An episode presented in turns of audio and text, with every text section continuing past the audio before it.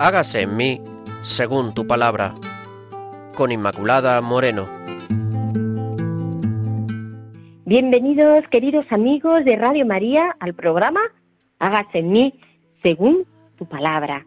Programa de espiritualidad bíblica que pretende ayudar a que la palabra de nuestro Señor se haga vida en nosotros. Les recuerdo los que formamos parte de este programa, el padre Carlos Reyes Tremera, sacerdote salesiano, que nos acompaña desde la parroquia de Soto del Real, Pilar Álvarez y que les habla Inmaculada Moreno. Muchísimas gracias un día más porque siguen mandándonos correos ya saben, a mí según tu palabra, arroba radiomaria.es, a este correo electrónico. No lo olviden hágase en mí, según tu palabra, arroba radiomaria.es.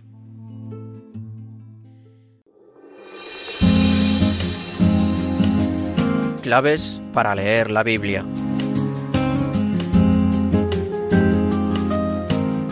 Y pasamos al programa de hoy, las horas sombrías. Ya el título nos sobrecoge. El texto es de Marcos 14 del 32 al 46, la agonía de nuestro Señor en Getsemaní. Y antes de leer el texto y de pasar a las eh, reflexiones sobre dicho texto, empezamos, ya saben, viendo algunas claves para leer la Biblia. Estamos con el Nuevo Testamento, lo hacemos, lo hemos hecho con los Evangelios y ahora en concreto con el libro de los Hechos de los Apóstoles. Algunas características ya vimos en el programa anterior. Veíamos que el mensaje fundamental del libro se centra en la Iglesia. Vemos en los Hechos de los Apóstoles cómo es el Espíritu quien mueve a los discípulos para dar testimonio de Jesús. La iglesia que nos presenta el libro de los Hechos es la iglesia misionera, en la que los discípulos no dicen su propia palabra, sino que dan testimonio del acontecimiento central de la historia, la salvación de Jesús. Y este es el mensaje que proclaman con alegría, sin miedo, con valentía, a pesar de las muchas persecuciones y dificultades que siempre están ahí, pero bueno, no siempre, está siempre ahí es nuestro Señor. Él sí, en medio de las dificultades, de las alegrías o de lo que sea que tengamos que vivir. Vemos como los doce, con Pedro a la cabeza, y los siete, capitaneados por Esteban, y los doctores y profetas de la iglesia de Antioquía, cuyo principal representante será Pablo, los vemos a todos ellos llenos del Espíritu Santo y formando una cadena que va haciendo que ese testimonio de Jesús llegue desde Jerusalén hasta Antioquía y hasta los confines del mundo. Y además, el libro de los Hechos rodea este impulso misionero de lo que significa la experiencia de comunidad. Pedro da testimonio junto con los demás apóstoles y sus palabras traen nuevos miembros a, la comunidad. Y así vemos cómo, cómo va, va creciendo al hilo, al ritmo, al pulso del espíritu en el que se mueven, con ese ritmo, se mueven los apóstoles y Así presenta Lucas a la iglesia llena del Espíritu Santo, que el Espíritu la impulsa a dar testimonio de Jesús y a vivir en esta unión fraterna. De esta manera ofrece eh, a la iglesia de su tiempo, también a nosotros, claro, y a los cristianos, un modelo del cual ha de ser y de cómo ha de ser las comunidades y de cómo hemos de evangelizar. Bien, que necesitamos este modelo también hoy en día. En cuanto a las características literarias, pues el libro de los Hechos, junto con el tercer Evangelio y la carta a los Hebreos, sobresale entre los demás libros del Nuevo Testamento por su calidad eh, literaria. Está escrito con gusto, refleja una gran habilidad literaria Vemos que Lucas es capaz de imitar el estilo de la traducción griega del Antiguo Testamento, la llamada de los 70. Además, en su forma externa, el libro de los Hechos es un tejido de relatos, discursos, sumarios, cada uno de ellos con su misión propia dentro del conjunto. Los relatos llevan adelante la trama del libro. Los discursos ocupan la tercera parte del libro y hacen que el lector profundice en el sentido de los acontecimientos y además que descubra en la raíz de todos ellos un mensaje vivo, el querisma, la salvación que nos trae Jesús, su muerte y su resurrección. Y también tenemos lo que se llaman los sumarios, que son breves resúmenes de la vida comunitaria y que van marcando las transiciones y ofrecen al lector una pausa de reflexión para que se detenga y comprenda el sentido de lo que se cuenta en el libro.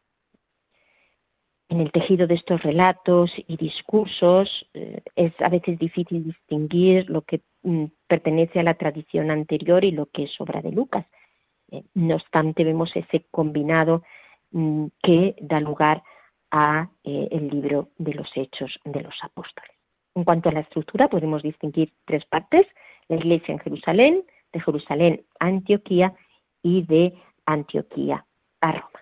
Pues queridos amigos, invitamos a leer el libro de los Hechos, porque desde luego, y ahí vamos a sacar ese modelo de esa iglesia viva que está permanentemente abierta y en estado de evangelización.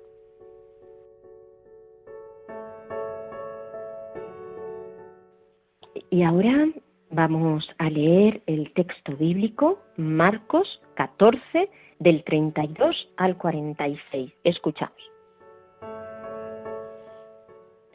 Llegados al lugar llamado Getsemaní, dijo a sus discípulos, Sentaos aquí mientras yo voy a orar tomó con él a Pedro, Santiago y Juan y empezó a sentir tristeza y angustia.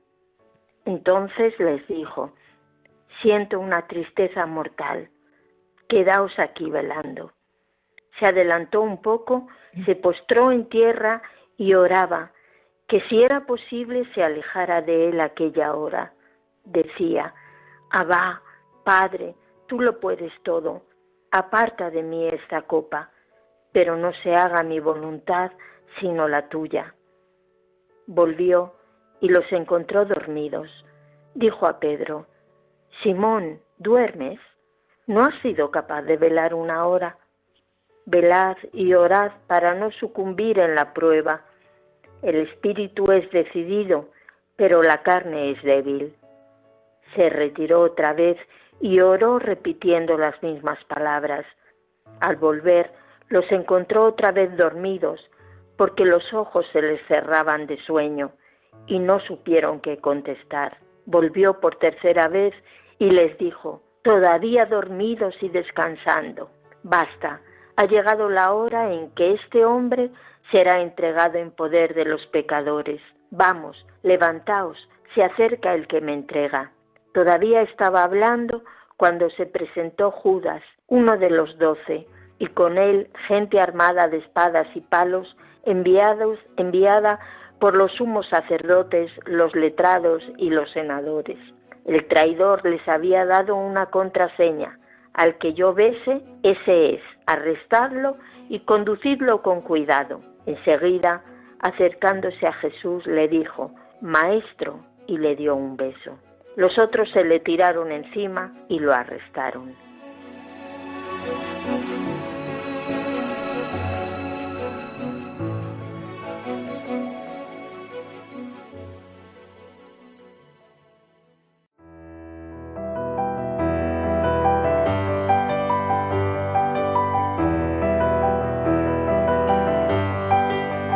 Dios al encuentro del hombre.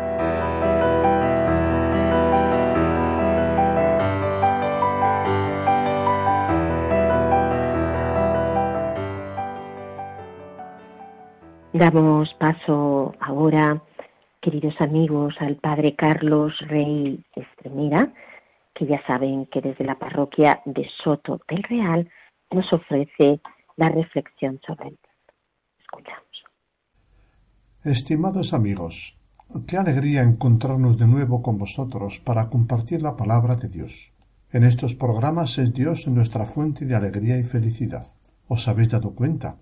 Os anuncio con una mezcla de pena y satisfacción que este es nuestro último programa en Radio María. Lo hago con pena por tener que despedirnos, pero con satisfacción porque han sido cinco años compartiendo la palabra con vosotros. Así pues, al final de este tocará despedirnos y así lo haremos. El personaje de este nuestro último programa se llama Taras, nombre que significa cruzar, ir más allá. Taras está preso en una cárcel por causa de su fe. En medio de su sufrimiento, evoca la pasión de Jesús y siente cómo eso le sostiene y le ayuda a responder al dolor y a la injusticia al modo de Jesús. Es por eso que el texto bíblico que habéis escuchado es un trocito de la pasión de Cristo que Marcos narra en los capítulos 14 y 15 de su Evangelio. El testimonio de Taras es impresionante y nos da las pautas para vivir los momentos difíciles de nuestra vida, sean del tipo que sean, al modo de Jesús. Ojalá sus palabras os ayuden a ello. Prestad mucha atención. Comenzamos. Estas horas de la noche son las únicas en las que tengo sosiego. Todo está en calma, y a pesar del frío y de la humedad, a pesar de las ratas y de los pasos que pueden traer una amenaza, es el tiempo en que me encuentro contigo, el tiempo en que te puedo mirar sin rebozo, a pleno pulmón, y mi corazón, que a menudo se siente estremecido, encuentra así la fuerza para perseverar. Señor mío, mi esperanza. Me aferro a ti en esta hora en que la oscuridad me rodea, en esta hora en que sólo tú, que has padecido mucho más que yo, puedes sostenerme la prueba. Como yo, y mucho más que yo, has experimentado cómo el lugar de la oración, el lugar del amor, ha sido invadido por la traición y la violencia, cuando en el corazón de la noche el mal se despoja de su disfraz y se hace fuerte ante el bien, que eres ahora en sus manos. La fortaleza del bien no es imperiosa, no se afirma, no se coloca por encima. Por el contrario, permanece siendo bondad sin dejarse contaminar por el mal, incluso cuando en lo visible el mal la domine. Contemplarte así me consuela y me fortalece. Sostiene el miedo y la angustia que, sin que yo pueda evitarlo, se apoderan de mí. Tú eres mi fuerza, Jesús. Tú haces posible que responda a tu modo, a pesar de mi total debilidad. Aunque pueda parecer increíble, en este sufrimiento que ya dura catorce largos meses, sólo el relato de tu pasión, que he ido reconstruyendo en mi memoria, me fortalece y me impulsa a ser testigo tuyo en medio de esta muerte. Recuerdo cuando eres saludado con un beso para señal de los que te vienen a prender. Me fascina cómo brilla tu libertad desde el comienzo de ese padecimiento por el cual serás encarcelado, juzgado, torturado y muerto en el plazo de unas pocas horas. Desde el principio te presentas abierto a lo que está por venir, y desde el principio tu actitud es la de acogida de lo que te viene. A diario estaba con vosotros, pero es preciso que se cumplan las escrituras. Entre los creyentes solemos resumir con un por nosotros este amor que parece celoso por abrazar cada una de las formas del mal que en esta hora sobrevendrán, males que padecerás por nosotros, para que el mal deje de destruirnos. Sosténme, Padre, también a mí, para que viendo a tu Hijo entregarse por nosotros, pueda yo también padecer por mis hermanos. Me conmueve, Señor, lo que has hecho por nosotros. Por nosotros tu humanidad asume nuestro lugar y da al pecado una respuesta enteramente nueva, que no se deja contaminar por el mal que se te viene encima, sino que respondes a Él con el amor que recibes del Padre. Por nosotros, porque el vivir esta hora solo es posible para ti. Solo tú tienes la confianza en el Padre que te permite caminar hacia lo que te mata. Por nosotros, para vencer el mal en una carne como la nuestra. Porque te has entregado por todos y cada uno de nosotros eres mi fuerza hoy, Señor Jesús. Tu carne ha soportado, amando, las injusticias, los rechazos, las traiciones, las humillaciones, los, golpes y el flagelo, los insultos y la muerte. Y es sólo porque tú los has padecido antes y has vencido por lo que encuentro hoy en ti la fuerza para no abandonar, para no desfallecer, para seguir proclamándote en medio de estos que hoy también te odian, te ignoran y rechazan, de modo tan feroz que no van a parar hasta verte muerto. Hoy te odian en mí y en tantas y tantos perseguidos y desgraciados como yo, que sólo en ti tenemos nuestra esperanza. Es muy duro vivir así, Señor. Ahora solo puedo mirar a este hoy, porque el día a día se hace tan duro que si pienso en él mañana me hundo. Solo permanezco porque tú me sostienes. Tengo las fuerzas justas para no huir, para permanecer aquí, donde tú me tienes, aunque éstos crean que es por ellos. Por eso me consuela tanto mirar tu pasión, porque en ella hasta mi mal se relativiza, y el contemplar tu dolor hace de mí, de ti mi sentido, mi fuerza y mi horizonte. El Padre te sostiene y tú confías. Por eso yo descanso en ti y confío, también sin entender. Mirándote encuentro fuerzas y se me renueva la esperanza de que mi sufrimiento pueda servir también a algunos. Te hablo una y otra vez de la cárcel en la que me tienen preso, de la venganza sobre nuestros hijos, de la comida siempre insuficiente y de todos los castigos con que buscan quebrar mi voluntad. Siempre te hablo de eso, Jesús, y cada vez que lo hago terminas hablándome tú, consolándome tú. Tú también me hablas entonces de tu pasión, de ese abismo en el que las palabras se disuelven y los hechos se estrellan, ante el poder del mal, que en esta hora ha recibido permiso para destruirte, revelas más que nunca tu verdadero rostro y figura. Así como el mal muestra su verdadera faz y muestra el deseo de destruirte, así también en esta hora tú quedas también expuesto y no descubres la hondura de tu amor, ahora libre de ropajes, desnudo y manifiesto, Jesús y el mal frente a frente.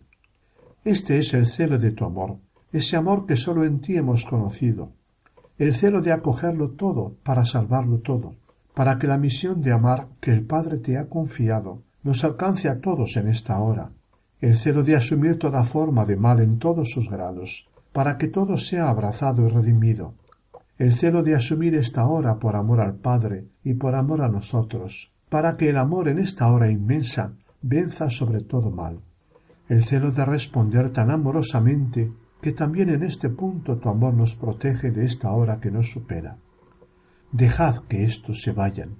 Es tu amor celoso de acogerlo todo, el que me sostiene a mí, que creo que en que tu muerte salva y en tu victoria para siempre. Es tu amor el que, en cuanto vuelvo a ti mi rostro desolado, me pone en pie de nuevo y misteriosamente me fortalece para acoger, para volver a acoger, para volver a amar. En medio de mi sufrimiento mi corazón sale de sí y te adora. Te adoro, Señor, cuando te veo abrazando cada una de nuestras realidades, por erradas y deformes que sean, para salvarlas todas. Me adentras en ellas hasta el fondo, en la oscuridad de nuestras traiciones, en nuestras cobardías, nuestras mentiras, nuestras cegueras, nuestros silencios, nuestras muertes. Nada detiene tu amor, sediento de amarlo todo. Lo haces así porque en todo estás viendo al Padre, en el prendimiento que te trae la primera atracción, traición, la de Judas, en esta farsa de juicio, en la negación de Pedro. De nuevo son tus palabras y tu obediencia las que me iluminan sobre el camino que he de seguir. Yo no puedo aceptarlo como tú, pero tú lo has hecho y lo harás posible, mi bien. En ti confío. La cárcel, las injusticias y hasta las mentiras que dicen a mis hijos, todo quiero acogerlo y que también los chicos y muchos más en esta tierra sepan que nada vale tanto en esta vida como vivir contigo y por ti.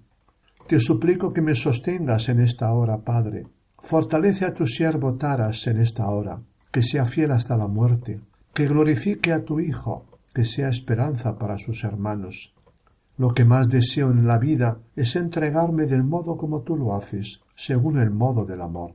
Consientes en ser apresado y proteges a los que te acompañan, te dejas conducir y rechazas toda otra defensa que la que el Padre quiera darte, y así haces patente incluso en esta hora la defensa del bien y no la defensa falsa y cobarde que Pedro pretende.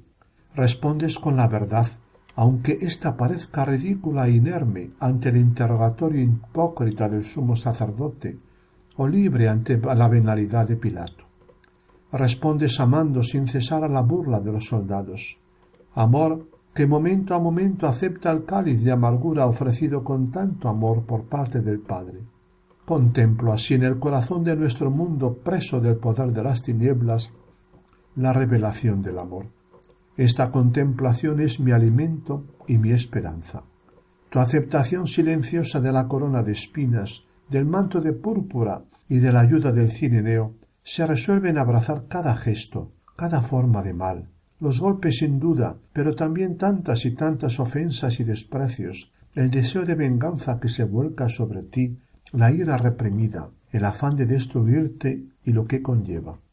Todas ellas despiertan tu amor apasionado, capaz de abrazarlo todo, de redimirlo todo, de poner vida en cada una de estas muertes. Abrazas el odio de los judíos, su malevolencia, su ceguera y su anhelo de poder, su soberbia perversa. Abrazas la, la falacia que rodea este juicio, y abrazas el juicio mismo que te condena como maldito.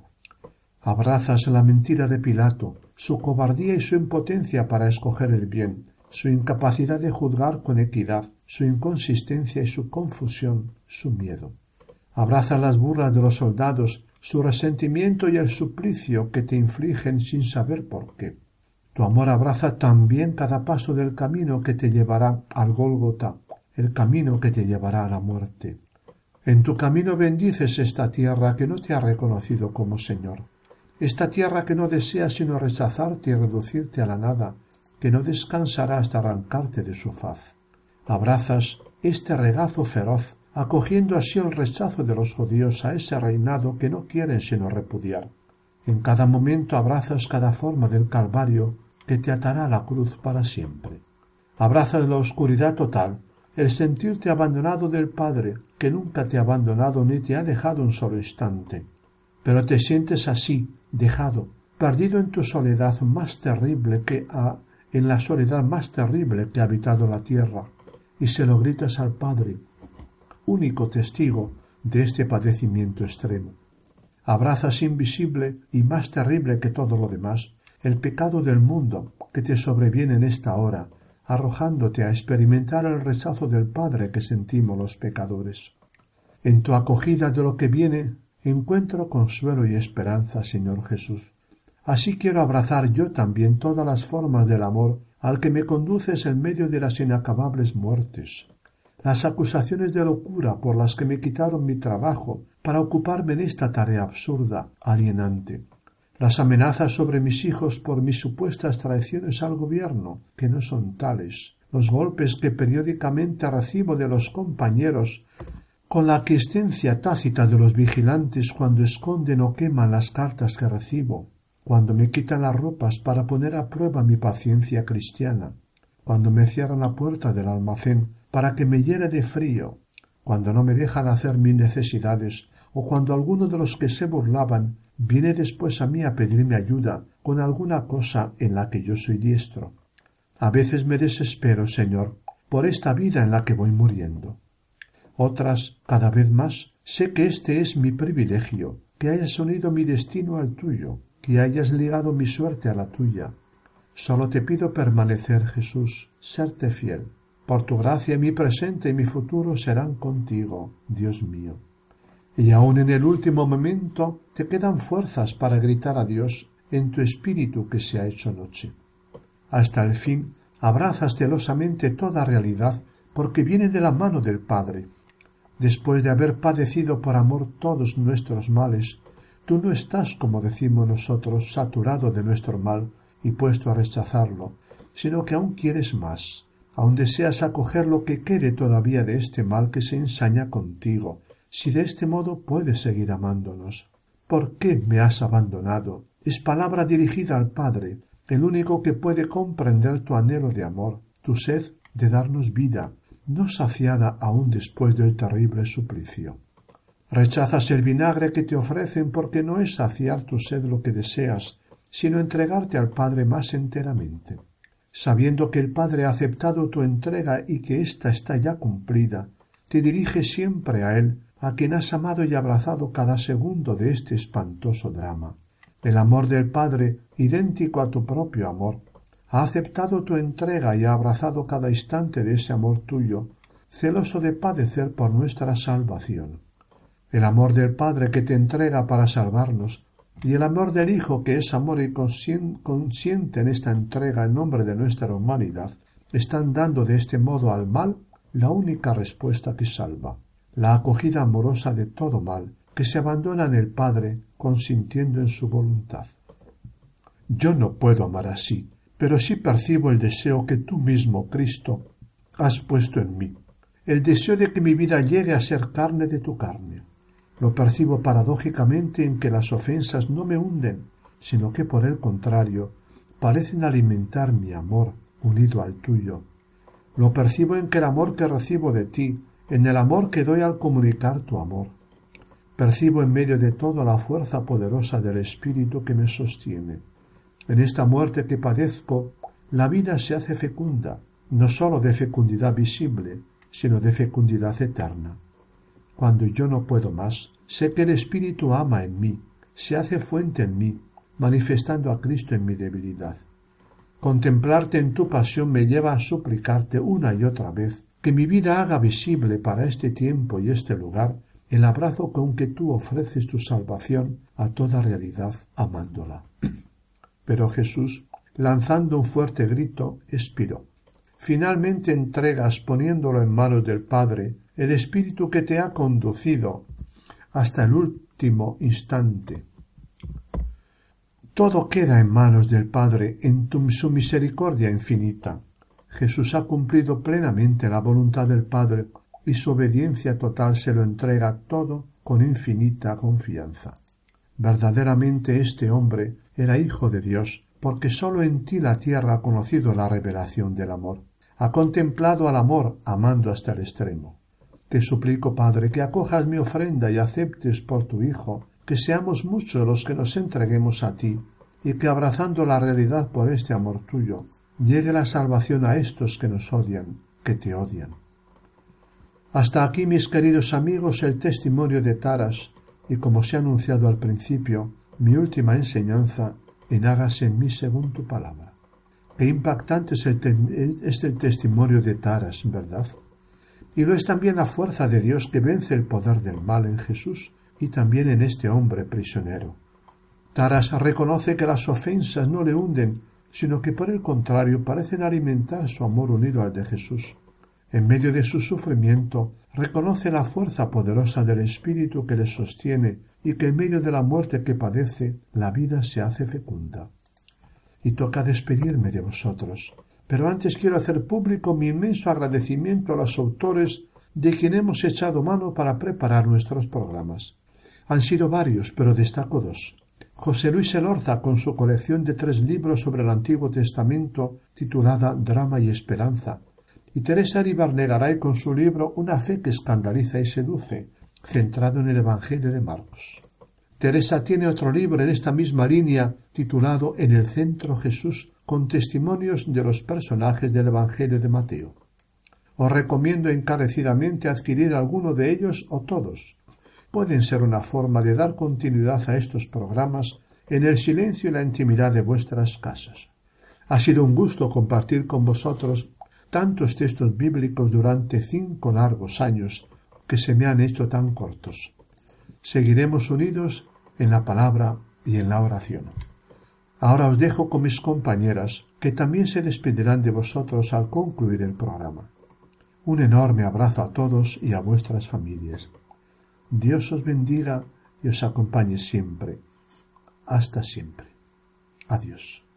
Muchas gracias, Padre Carlos, un día más por esta reflexión. Gracias también a todos ustedes que están ahí escuchando este programa. Les recuerdo que estamos en Hágase en mí, según tu palabra.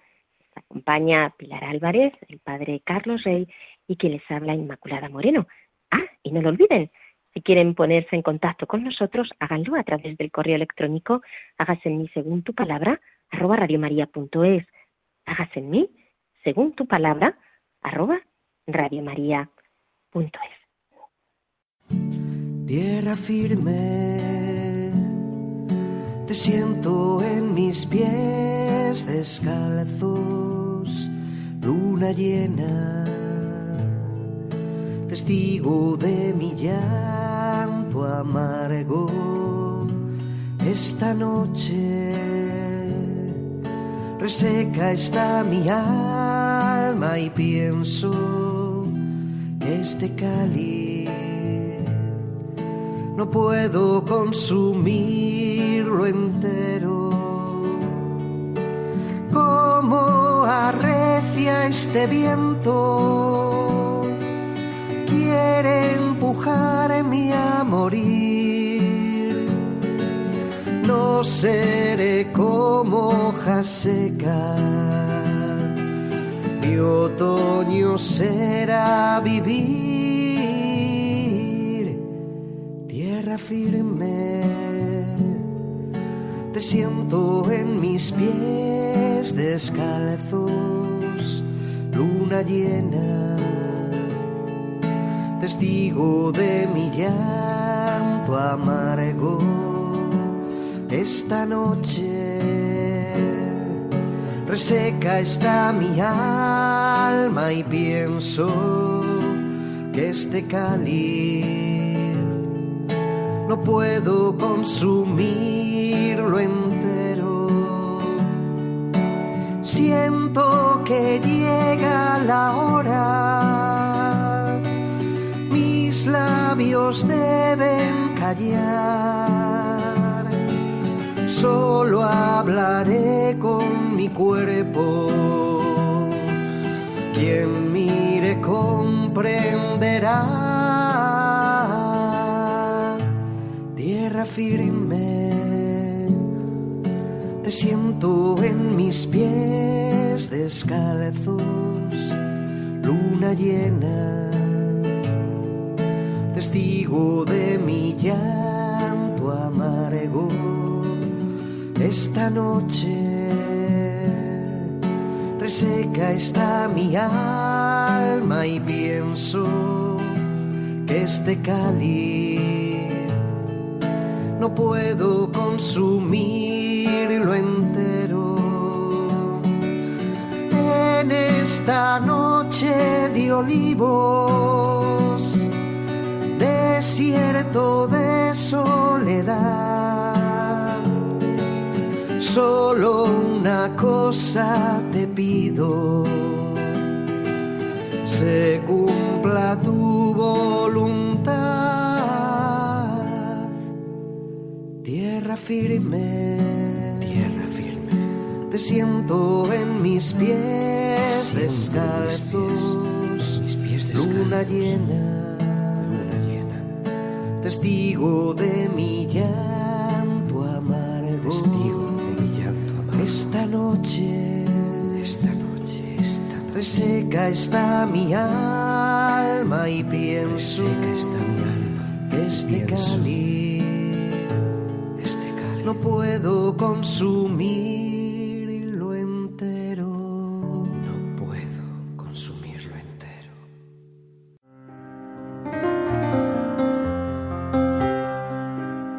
Rincón Bíblico.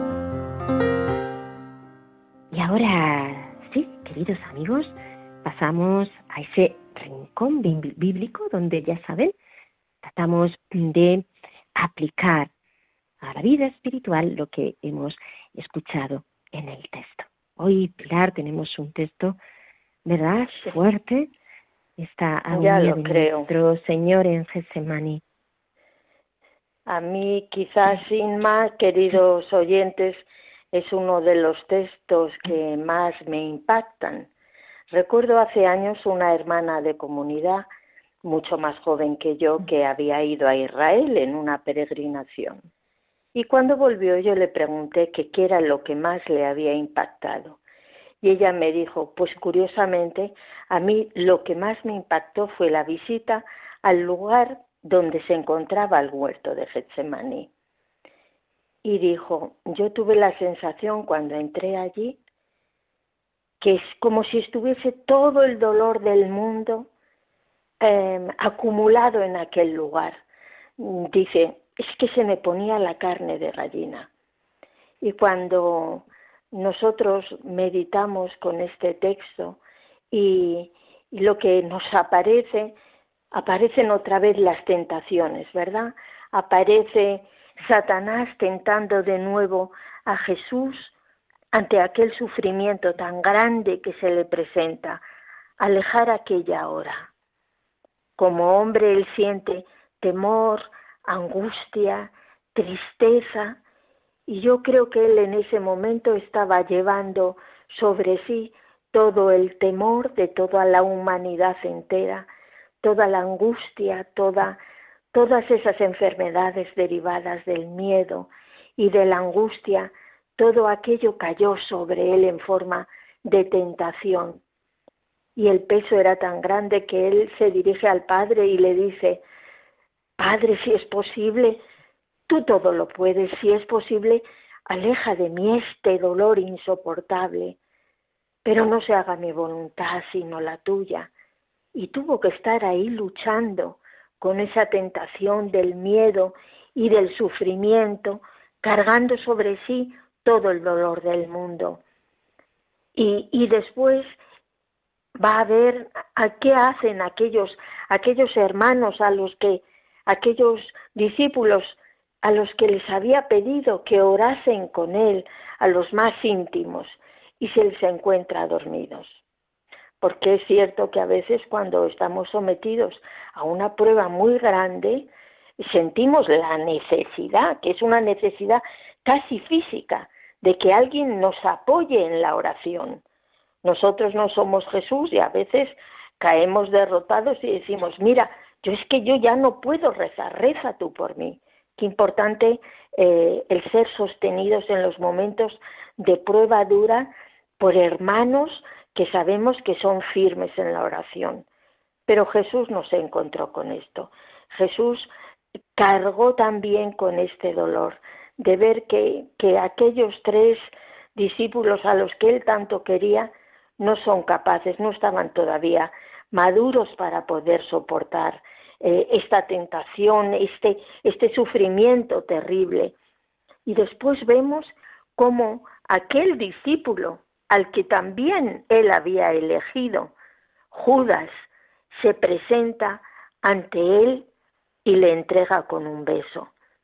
Qué terrible tuvo que ser para Jesús verse traicionado de aquella manera.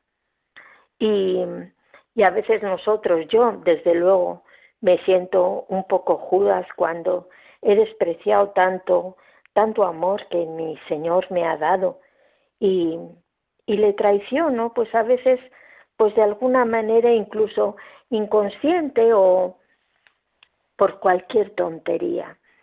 Esto a mí me, me llama al corazón la violencia y, y, lo terrible de esta traición y el dolor que esto tuvo que suponer para Jesús. Y la violencia, la violencia que se desató contra Jesús, él que, que había hecho toda su vida el bien, que pasó por la vida haciendo el bien, sanando a los enfermos, consolando, y, y de qué manera, de qué manera es traicionado, detenido, y ya luego sabemos todo el proceso siguiente. Em, a mí este Evangelio me lleva a rezar por los que están en momentos de, de profunda angustia, de, de, desesperación, de esa, esa terrible, mm, ese terrible momento en el que dices, no puedo con tanto sufrimiento, Señor, yo sé que tú lo puedes, si quieres me lo puedes quitar, pero después le miras y dices, pero yo sé que tengo que aceptar tu voluntad, Señor. Dame tú la fuerza, consuélame, envíame un ángel de alguna manera, porque yo sí quiero hacer tu voluntad. Y vemos como después Jesús ya sale confortado y va a encarar el último tramo de su pasión hasta que le llevará a la cruz. Pues es un evangelio que ojalá siempre conmueva nuestro corazón y nos haga pensar no solo en nuestros sufrimientos, sino en los sufrimientos de tantos hermanos que se sienten solos, angustiados, que no ven salida, que tienen enfermedades mentales sin solución tantas veces. Yo me acuerdo, en este Evangelio me recuerda siempre los hermanos que sufren depresiones profundas, esquizofrenias, toda clase de, de violencia psicológica extrema. Y, y le pido al Señor que tenga misericordia de todos nosotros y en especial de ellos en este momento.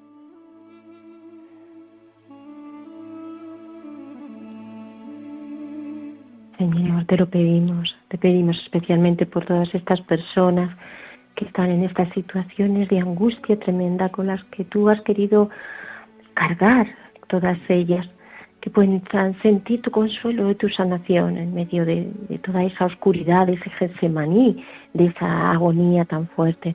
No conocemos, Señor, las agonías de tantos hermanos y la, y la hondura de, de esa agonía, pero donde nosotros no podremos llegar, por mucho que queramos ayudar, Señor. Tú llegas porque tú estás en el centro de cada persona. Te lo pedimos, Señor. Te lo pedimos, Señor.